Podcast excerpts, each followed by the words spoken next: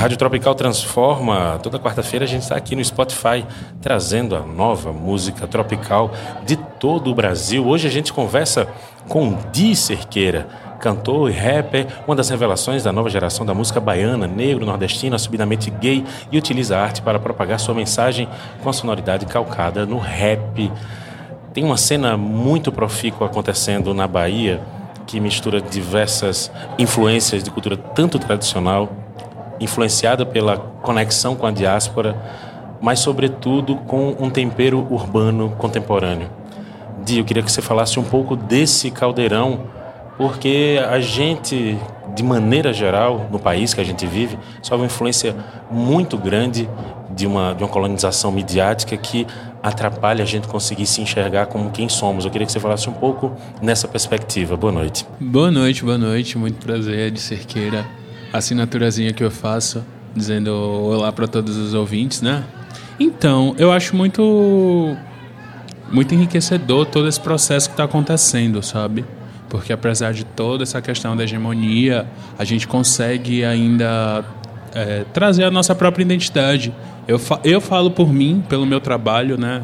É, porque apesar da gente ter influências de, de músicas do world music, né? Do trap, do, do rap, do hip hop, não só o que acontece aqui, mas o que vem de lá de fora, a gente consegue misturar com outros, com outros ritmos, com outras vertentes. Uh, tem uma canção, a minha canção Grandeza, uh, eu, eu, acho que ela exemplifica muito isso. Eu trago não só o trap, mas não só as loucuras do, do estúdio, né, com o produtor musical, com o André T, que, que é uma pessoa que, que dá asas à minha, à imagina, à minha, à minha imaginação. André T é o cara que assina a primeira EP do Baiana System, né? É, e tipo, conheci André por acaso, foi a primeira vista, assim, falei das minhas pretensões, das minhas loucuras, e ele abraçou completamente. E na canção, além de ter o trap, tem música clássica, tem referências de música dos anos 80, tem a percussão da Bahia, tem, tem a tabaque, tem a gogô.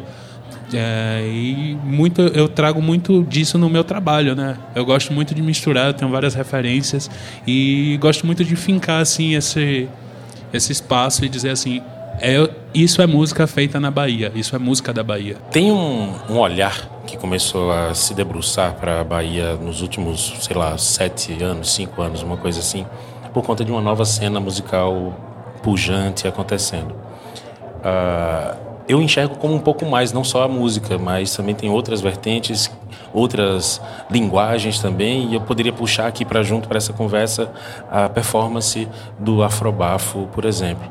Né? Tem, um, tem uma força muito grande de protagonismo nisso tudo, não exclusivamente ou não só de uma identidade negra, mas também toda uma pauta LGBT que está ali sendo colocada. Eu queria que você falasse um pouco disso daí. Não só a Afrobafo, tem a Baticu também, que a é aqui de Salvador. Também, é, eu sou cria desses rolês, né? Sou cria da Afrobafo, cria da Baticu. É, foi, foi na Afrobafo que eu consegui é, me descobrir enquanto artista, me descobrir também enquanto, enquanto rapper. A minha primeira apresentação foi foi na, na Afrobafo, sabe? E dizer que é, os corpos dissidentes, eles têm e merecem os espaços, sabe? A Afrobafo, ela tem reconhecimento internacional, ela chega com chega na Vogue, nas publicações da Vogue na, na Europa, chega em diversas publicações dos Estados Unidos, com arte produzida e oriunda das periferias de Salvador, uhum. sabe? Com corpos dissidentes das bichas pretas afeminadas mesmo, que dançam, que mostram o corpo, que não, se, não atendem à heteronorma e que têm o espaço, porque elas, além de tudo, elas são talentosas, sim, e merecem ter esse, esse espaço. São, são inspiração, não só para mim, mas eu acho que para muita gente. Uh, o Afrobafo é, nos últimos anos né, ganhou força e potência. Os meninos circularam aqui quando chamaram a atenção. A Pablo Vittar vem aqui e chama os meninos para participar dos shows. Os meninos fizeram coquetel Molotov em, lá em, em, Recife. Em 2017. 2017. E, enfim, é, é, ter o, spot, sabe, né? ter o spotlight, assim, ter o foco direcionado a essas pessoas que merecem ter esse, esse reconhecimento do trabalho. Que incrível. Fala um pouco do teu trabalho musical. O que é que tu ouve? O que é que você organiza como referências que acabam te influenciando, enfim? Então, eu ouço muita coisa desde muito, desde muito cedo, né? Eu sou da geração que cresceu na frente do computador. É, o advento da internet permitiu que eu tivesse acesso a muita coisa. É, eu ouço desde Prince, eu ouço Beyoncé, ó oh Deus. eu ouço muita música regional também. Eu ouço muita coisa aqui da Bahia. Eu cresci ouvindo pagodão mesmo, ouvindo os sons que saíram das periferias. Eu cresci ouvindo Michael Jackson, entendo ele como uma das referências maiores. Dentro do rap, uh, eu sempre ouvi rap desde muito cedo, apesar de achar que aquilo não era um, um, um ambiente, uma possibilidade, né? As coisas foram acontecendo. Uh, mas tem Racionais, Emicida, Criolo. Daqui da cena de Salvador também tem muita, muita gente bacana, os meninos da Anderismo, que é uma banca de rap daqui que não deve nada a ninguém a, a nível de qualidade, de produção, totalmente independente. É bom pontuar isso porque não só Anderismo, como eu mesmo, que sou um artista independente, como outros da cena, Ian Claude, Nessa, que são meus amigos que, que eu vejo assim que, que são inspiração para mim também. Uh, a black music, eu, eu cresci ouvindo soul, sabe? Então, a Eta James, Aretha Franklin, Alcione, por que não dizer que Alcione é uma referência? Minha mãe ouvia muito samba, ouve ainda, né? Minha mãe uh, ouve muito samba, eu, samba reggae, o Olodum, eu cresci curtindo o carnaval com a minha mãe e indo pro Pelourinho para ver a, a, saída do Olodum com aquela bateria de percussão enorme na, na avenida e ver a saída do Ileaie na Liberdade. Eu acho que isso vai dando subsídio para as minhas loucuras, né? Glória Groove. O que seu beat envolver? Vou de rolê com as meninas,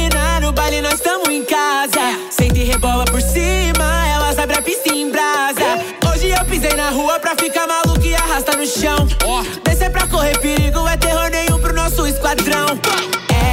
Ela sabe o que que é bom. Rasta que rasta que rasta no chão. Rasta que rasta que rasta. Vem quicando nesse amor. Eu te avisei pra não ficar me esperando. Eu não sou santa e a pista tá fervendo. Pode vir que que o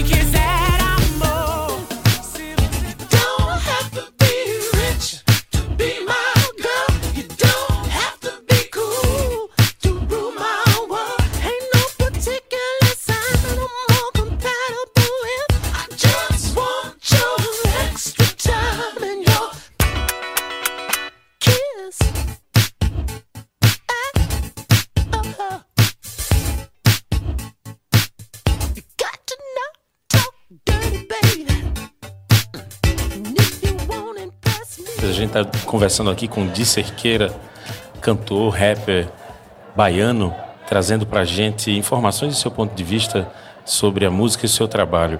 Você falava dessas suas referências todas e eu queria que a gente focasse um pouco nesse no pagodão contemporâneo, que eu en- enxergo ele equivalente a um, a um rap baiano, né?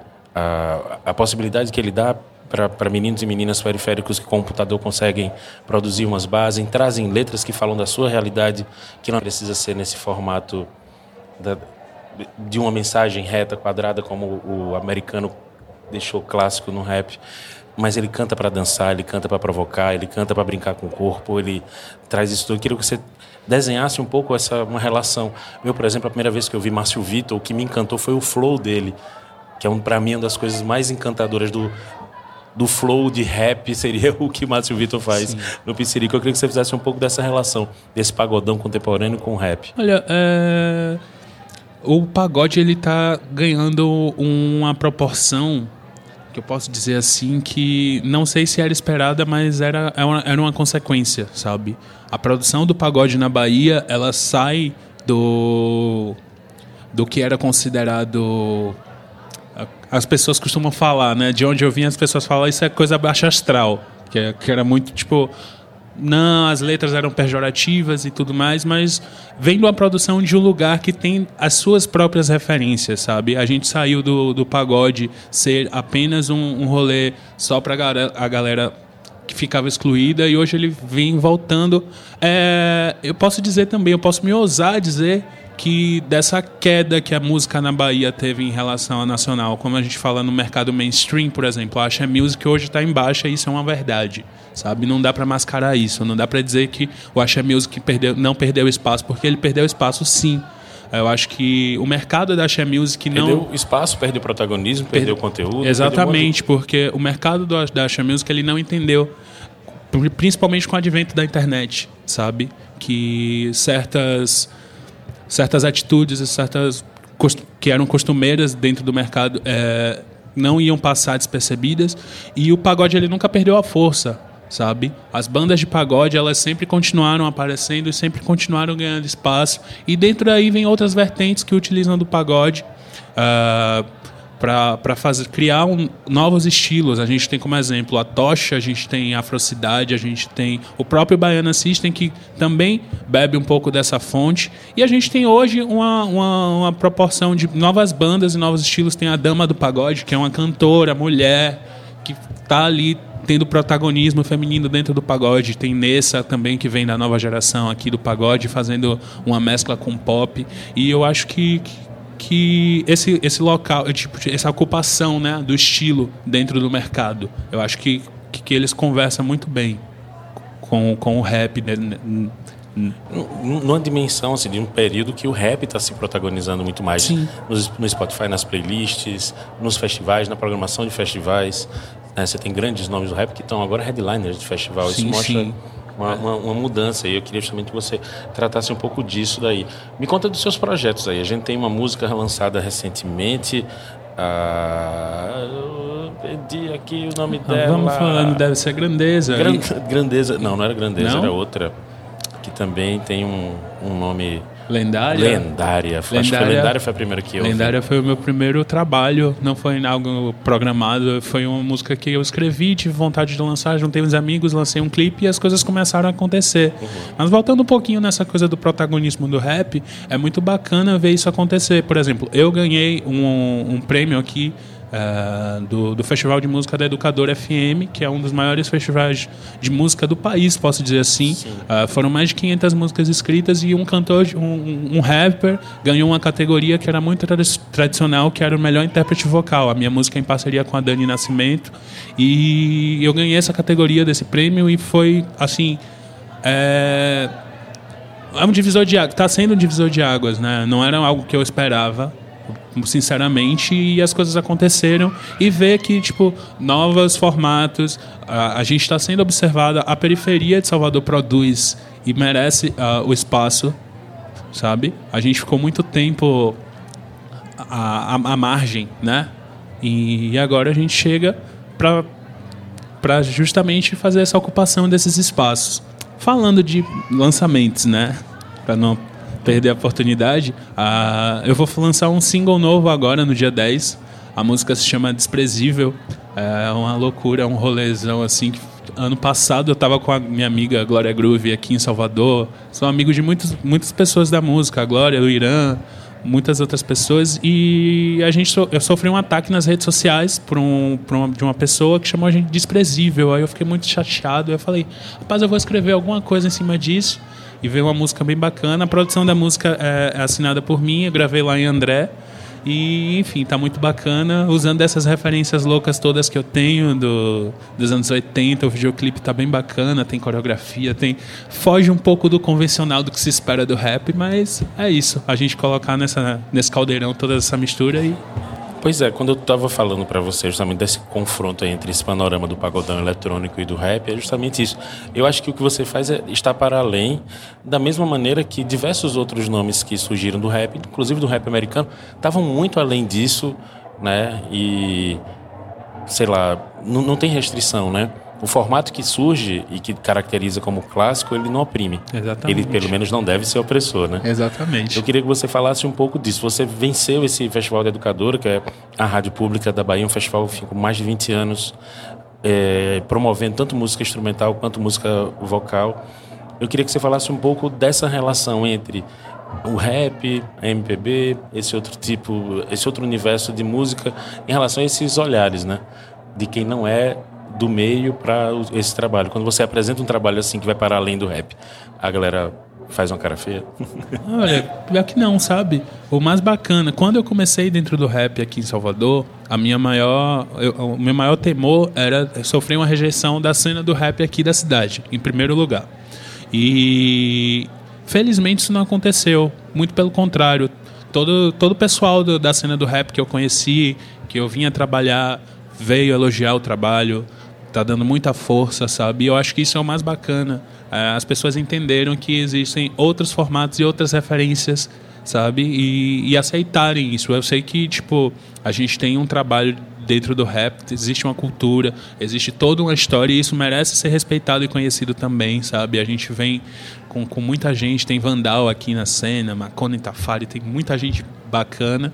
É, no cenário nacional, tipo, da história do rap, né? A gente tem Racionais, a gente tem Sabotagem, a gente tem muita coisa, sabe? É, é importante dizer que existiu e que existe até hoje, porque música é eterna, música não tem prazo de validade, e mas saber também que existem outras referências, outras pessoas que, que vêm de outros lugares. Eu, como eu falei, né? Felizmente eu tive acesso a muita coisa Uh, e isso foi me dando certa bagagem para sentar e escrever e pensar, não, eu posso usar, sei lá, vou fazer um trap, mas sei lá, sou maluco e vou usar uma referência de uma música que eu tenho do, do Prince.